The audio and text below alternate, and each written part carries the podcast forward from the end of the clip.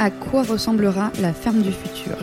C'est la question que je me pose depuis 14 épisodes dans Futur Agri, le podcast qui part à la rencontre de celles et ceux qui font l'innovation dans l'agriculture. Je suis Marion Lomonier et pendant 10 jours, je vous emmène avec moi au Salon d'agriculture pour vous présenter quelques-unes des 50 startups présentes sur le stand de la ferme digitale Hall 4. À leur côté, nous partons à la rencontre de tout leur écosystème pour comprendre comment ensemble, ils et elles sont en train de créer la ferme de demain. Bienvenue dans Futur Agri, spécial Salon d'agriculture. On revient du coup sur le, sur le stand d'agriculture, euh, toujours en compagnie d'Hortense. Merci. Bonjour Marion. Et euh, du coup, Hortense, tu as décidé de nous faire rencontrer Pierre. Donc Pierre, je te laisse d'abord te présenter. Bonjour, je m'appelle Pierre Compère, je travaille chez Agri Sud-Ouest Innovation.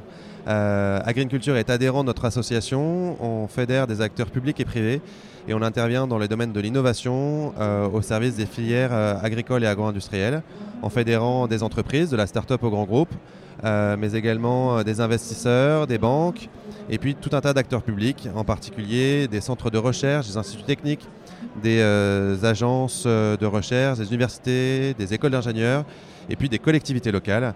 Euh, et notre travail, c'est de faire, ensemble, faire travailler ensemble tout ce petit monde pour euh, faire pousser l'innovation, c'est un peu notre slogan, euh, et euh, faire se concrétiser des projets innovants euh, au service euh, des agricultures et de leurs filières. Donc vous êtes un peu un hub. On est complètement un hub, c'est exactement ça, tu as tout compris.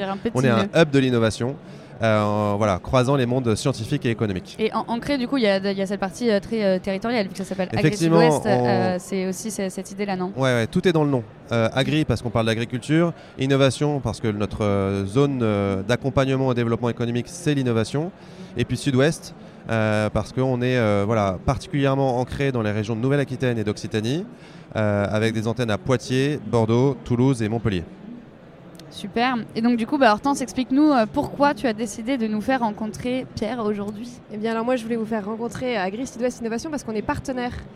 On est partenaire parce qu'on les considère comme le moteur de l'écosystème euh, agritech. Et euh, ils sont ancrés dans le sud-ouest comme nous, on est basé à Toulouse euh, à côté de chez eux. Mm. Et, euh, et à la fois ils sont, euh, ils sont euh, rayonnants, ils rayonnent au niveau national mais aussi européen.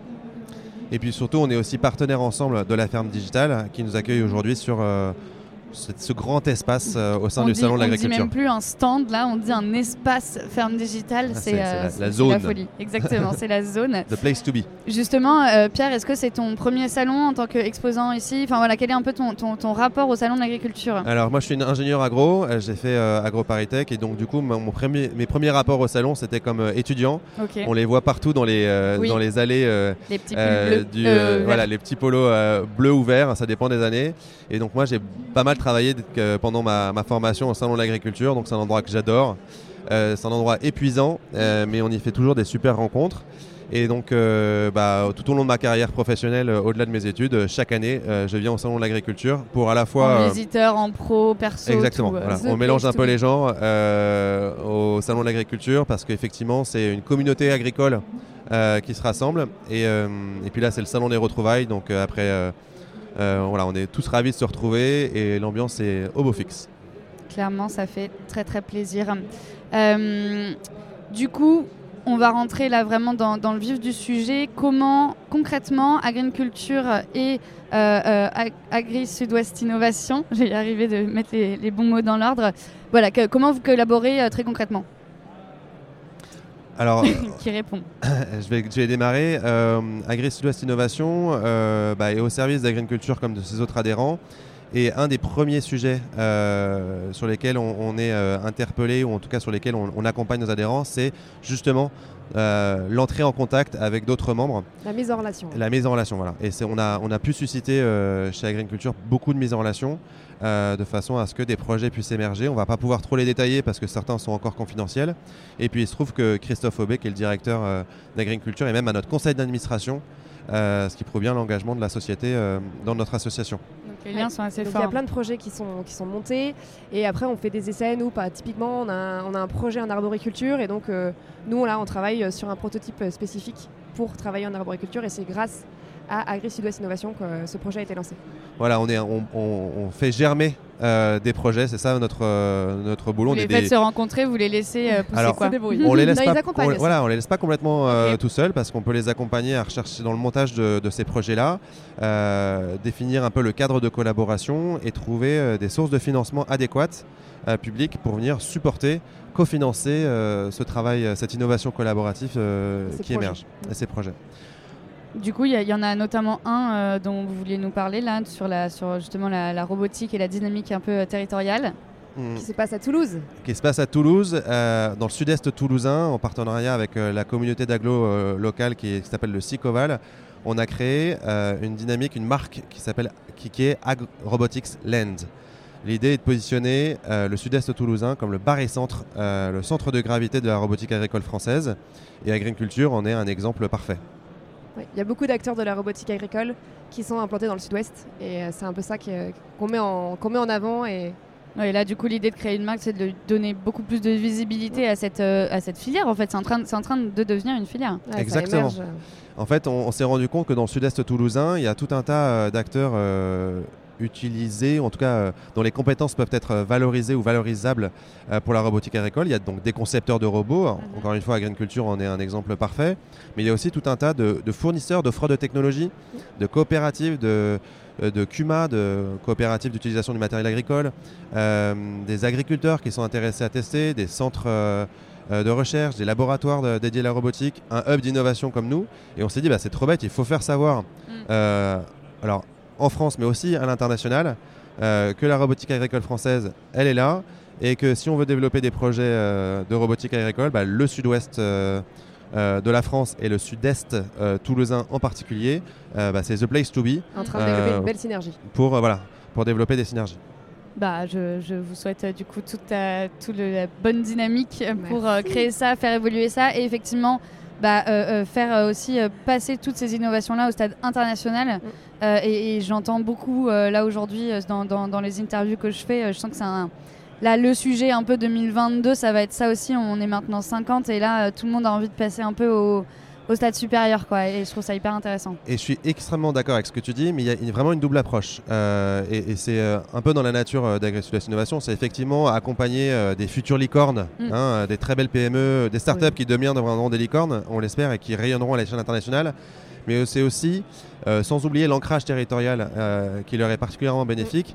Et je pense notamment au sujet du recrutement, Mm. de la formation, de l'interaction avec les citoyens et les habitants autour, qui deviennent aujourd'hui des sujets euh, assez centraux quand on parle de technologie en agriculture, qui parfois peuvent être un peu controversés. Et je sais que typiquement dans le sujet Agrobotics Land dont on parlait à l'instant, ça va être l'une de nos priorités, en tout cas l'une de nos actions, euh, faire connaître euh, les acteurs de la robotique agricole euh, dans leur territoire pour attirer aussi des talents, Mm. Euh, des, des- des talents issus des lycées agricoles, les écoles d'ingénieurs qui sont aussi présentes sur ce territoire, de façon à ce que ça puisse accompagner le développppement euh, d'agriculture. Créer un nouveau bassin d'emploi aussi. Exactement. Et la robotique agricole devient un sujet créateur d'emplois aujourd'hui. Ça attire les jeunes. Oui. Les jeunes. Oui, beaucoup. Et pour finir, Pierre, pour toi, elle ressemblera à quoi la ferme du futur? Alors, je pense que c'est difficile de, de parler de la ferme du futur. Euh, on voit déjà aujourd'hui une forme, euh, enfin, des- un éclatement des formes d'organisation du travail euh, en agriculture. Euh, contrairement à ce qu'on peut penser, euh, même si la population agricole se rétrécit, on n'est pas, enfin, en tout cas, c'est pas ce que j'observe moi. On, on tend pas vers une uniformisation des modes de production. Les technologies, la robotique, le numérique euh, viennent pas forcément, en tout cas, à mon avis, n'ont pas vocation à unifor- uni- uniformiser les exploitations et ne servir qu'à des grosses exploitations bon, qui peuplent euh, nos imaginaires, on va dire, ou qu'on peut retrouver dans d'autres pays du monde. Je crois qu'en France notamment, euh, on va continuer à avoir euh, ce- cette, cette diversité de- d'exploitation et c'est heureux. Il faut juste peut-être se dire que euh, bah, toutes ces exploitations ne servent pas forcément les mêmes objectifs. Il y a des exploitations qui seront là vraiment pour, euh, euh, avant tout, euh, produire euh, des biens agricoles euh, en quantité et en qualité, et d'autres formes d'agriculture qui auront aussi des vocations euh, sociales, territoriales, patrimoniales. Euh, et là aussi, euh, les technologies, le numérique, les circuits courts euh, auront toute leur place. Euh, il faut juste peut-être arriver à, à le penser pour pouvoir l'organiser euh, professionnellement et politiquement.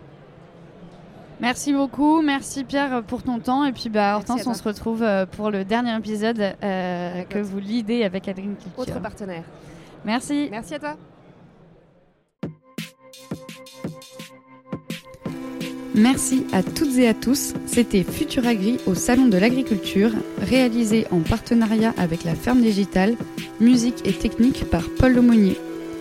Pour approfondir ces sujets et suivre l'actualité de l'agritech, rendez-vous sur les réseaux sociaux de la Ferme Digitale où vous pouvez aussi nous écrire car c'est toujours un plaisir d'avoir vos retours.